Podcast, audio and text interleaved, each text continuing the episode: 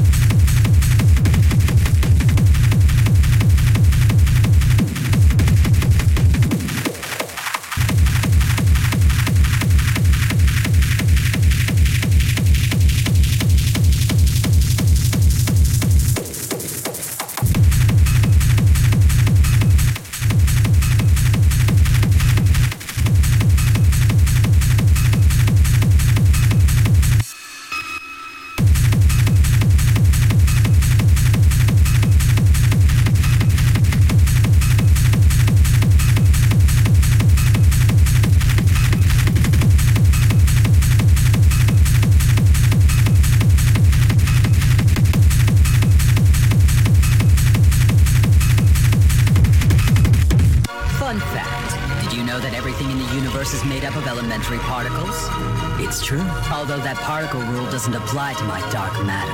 Because what I produce doesn't exist at all, anywhere in the universe.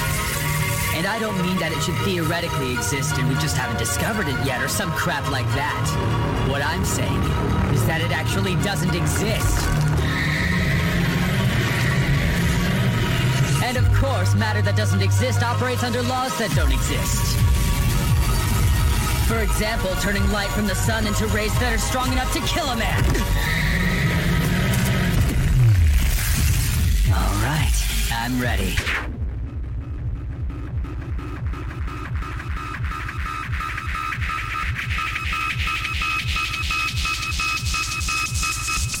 I'm ready.